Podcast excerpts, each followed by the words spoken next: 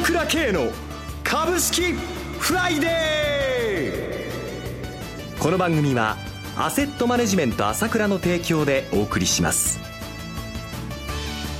皆さんおはようございます。アシスタントの浜田節子です。今日からこの株式フライデーを担当することとなりました。どうぞよろしくお願いします。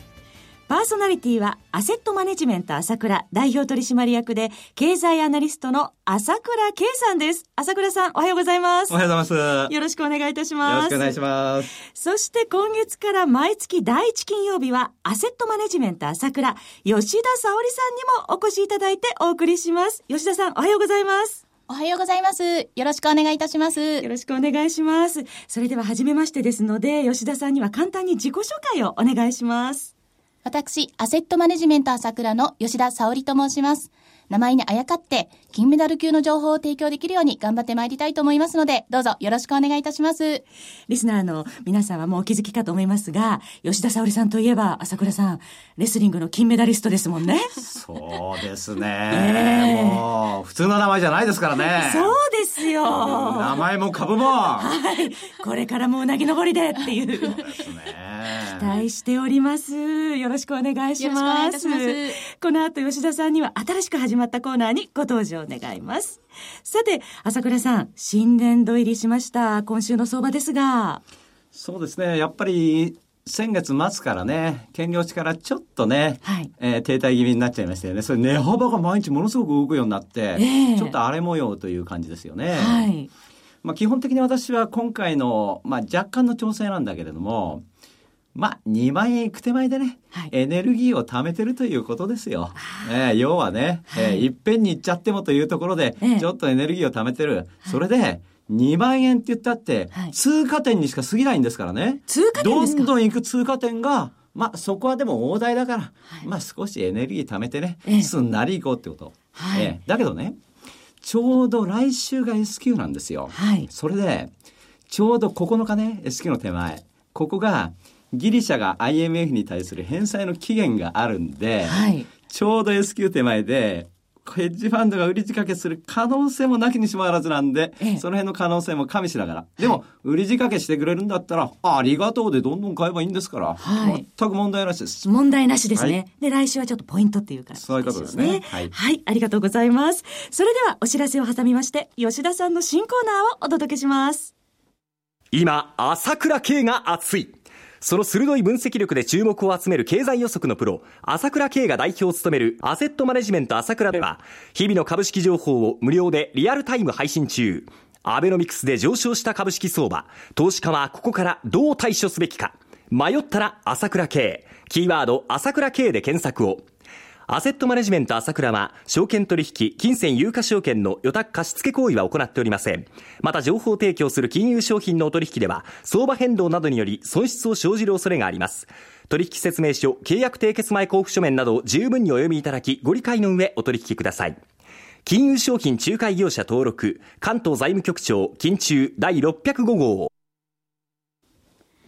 吉田沙織の株式金曜ダービー。今日から始まりました新コーナー、吉田沙織の株式金曜ダービー。吉田沙織さんに注目銘柄を挙げていただいて、さらに次回ご出演時には取り上げた銘柄の1ヶ月間のパフォーマンスを検証。吉田さんの予想を採点しようというものなんです。ただ、一つお気をつけいただきたいのは、買い推奨するものではございません。吉田さんの視点で注目される銘柄を挙げていただくものです。投資の最終判断はご自身でなさってください。えさて、朝倉さん、吉田さんといえば、夕刊富士の株ワングランプリでもおなじみですよね。そうですね。はい。もうとにかく吉田の場合は株一家に、はい、えー、育ってますので、はい。お父さんももう株のプロみたいな人で、お母さんも株がすごいんですよ。全くタイプが違う二人なんだけれども、はい、聞いてるだけで面白いんですけどもね。サラブレッドということですね。うん、かもしれませんね。はい。では早速注目銘柄伺っていきたいと思います。それでは吉田さんお願いします。はい。まずあの一つ目はエニグモです。はい。証券コード3665です。服飾中心のソーシャル通販サイト BUYMA を運営してます。浜田さん、はい、海外旅行に行く友人に、ええ、あのブランド買ってきてほしいとか頼んだことありませんか？毎回頼みます。そうですよね。あの、友人に頼まなくても、現地にいるバイヤーが現地の最先端のものを BUYMA というサイトで売ってくれるんです。えーネット取引が盛んになって楽天やアマゾンでお買い物する方も多いとは思いますが、はい、企業と消費者、いわゆる B2C が結びついている一方、まだ完全に結びついていないのが消費者と消費者、いわゆる C2C と言われているところですね。まあ、それはあの、やはり信頼の問題であって、はい、倍まで買えば安心感というのがあるんです。偽物発生率0.001%以下とのことで、さらに引き下げへと、あの、努められてます。へえ、それでしたら、私たちも安心してお買い物できますよね。そうですね。はい。あと、個人的には、あの、エニグマが世界の流行をスタイルハウスというところで発信してまして、子会社化したロケットベンチャー社が発信している For Me と For You というのも面白いですね。こちらをネットで見て私も買い物しました。まあ、女性にとって毎日をいかに楽しくおしゃれにハッピーに過ごせるかって大事なんですよね。ですよね。はい。そこのところのツボをくすぐられましたね。雑誌を読むような感覚で、はい、こちらを見て BUYMA から購入という会社の戦略にまんまとハマりました。そうなんですね。ちょっと私も後で見てみよう。はい。あの、ま、ただまだ認知度という点について書けると思います。そこをこれから12億円規模でテレビ CM に費用を投じるというので、今後の可能性予備ジャン、非常に面白いと思いました。わあ、今後にも期待できそうですね。はい。はい。二つ目が JIN です。証券コード3046です。メガネのジンズをブランド展開してます。販売本数日本一です。メガネは以前は高かったですよね。はい。前は一人一つという感覚でした。今は色を変えていくつも持っておしゃれ感覚で持てます。私も購入しましたが、パソコン用と花粉症対策用メガネなどいろんな種類がお手頃価格でありますからね。本当に以前と比べるとメガネって本当に価格が手頃になって、はい、もういくつも持ってる吉田さんのようにね、持ってる方は本当に多くなりました。そうですよね。あと昨年暮れから、あの、店舗の雰囲気と商品を少しずつ変えてきてますね。今までは若い人向けが中心でしたが、今後はシニアだったり、4年に1本を買うような保守的な方をターゲットにした品揃えを増やしてきてます。例えば、ファッショナブルなシニア向けのものを遠近療養をプラス5000円でできたりですね。えまあ、同時に株価も今年1月半ばからトレンドが変わってきてますね。はい。それと今後考えられるさらなる展開として、ウェアラブル関連としても面白いです。ウェアラブル関連はい。ウェアラブル端末、ジンズミームって言います。で、このコンセプトは、はい、自分を見る、体内情報を見るなんですね。ヘルスケア関連商品でオムロンと共同開発したり、車の眠気対策などの使い道として、伝送とも共同研究をしてるんです。今後の幅広い発展の可能性がありますね。メガネとアプリで自己管理、そんな時代が来るかもしれません。アップルウォッチも4月10日から予約受付を開始してて、4月24日発売日なので、またウェアアラブル関連、再注目されるのかどうかですね。本日あの16時にも3月の月次売上速速報が出てくるので、それも注目ですね。はい。今朝の日経新聞11面でもジーンズの商品、6割刷新という記事もありましたもんね。はい。はい。あの、売上のほど気になるところです。はい。え、それでは CM の後も注目銘柄について吉田さんにお話しいただきます。株式投資に答えがある。株高だからといって必ず設けられる保証はない。だからこそプロの情報が欲しい。そんな時に、朝倉慶。経済予測のプロ、朝倉慶の情報は、アセットマネジメント朝倉のウェブサイトで、日々無料でリアルタイム配信中。迷ったら朝倉慶。キーワード、朝倉慶で検索を。アセットマネジメント朝倉は、証券取引、金銭有価証券の予託貸付行為は行っておりません。また、情報提供する金融商品のお取引では、相場変動などにより損失を生じる恐れがあります。取引説明書、契約締結前交付書面などを十分にお読みいただき、ご理解の上、お取引ください。金融商品仲介業者登録、関東財務局長、金中第605号。それでは、吉田さん、続いての注目銘柄は何でしょう？はい。3つ目は、いちごグループホールディングスです。証券コード2337です。名前は可愛らしいんですけれども、はい、不動産の会社なんですよね。いちご一会が名前の由来ということです。不動産は東京オリンピックが決まって、都心など空き部屋が減り、賃料も上がり気味です。太陽光の発電事業でも収益を上げて、エコ企業の側面もあります。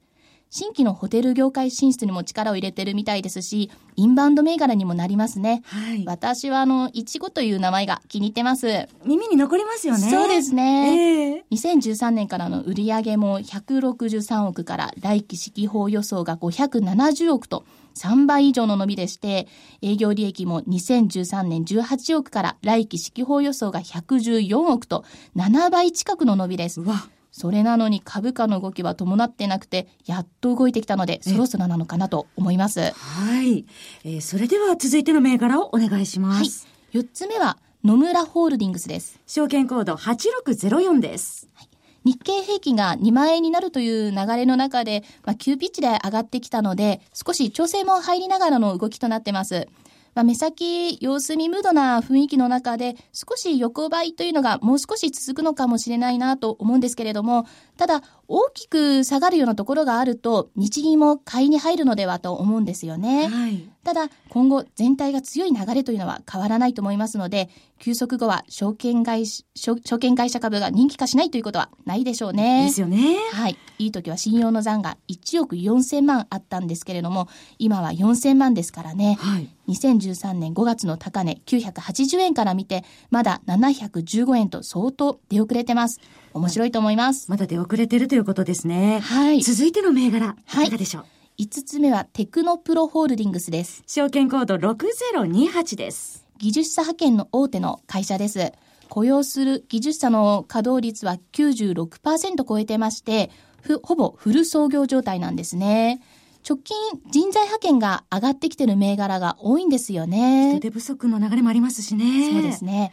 テクノプラは2014年12月上場銘柄ですが、IPO って大型株っていうだけで当初は人気がなかったかもしれませんが、まだ上場から株価水準が1.5倍と割安かなと思います。直近上場でしこりがないですし、6月決算で配当も3%ちょっと出ることも魅力ですね。はい。えー、ありがとうございました。えー、注目銘柄5つ挙げていただきました。はい、なお、繰り返しになりますが、取り上げた銘柄はいずれも吉田さんの視点で注目する銘柄でありまして、買い推奨するものではございません。投資の最終判断はご自身で行ってくださいますようお願いいたします。あっという間です。もう番組もそろそろ終わりの時間となってまいりました。パーソナリティは、アセットマネジメント朝倉代表取締役で、経済アナリストの朝倉圭さん、そして、今回初登場、吉田沙織さんでした。お二方、どうもありがとうございました。ありがとうございました。私、朝倉慶が代表を務めます、アセットマネジメント朝倉では、SBI 証券、楽天証券への口座開設業務を行っています。私どもホームページから両証券会社の口座を作っていただきますと、週2回無料で銘柄情報をお届けするサービスがありますので、ぜひご利用ください。それでは今日は週末金曜日、頑張っていきましょうこの番組はアセットマネジメント朝倉の提供でお送りしました。最終的な投資判断は皆様ご自身でなさってください。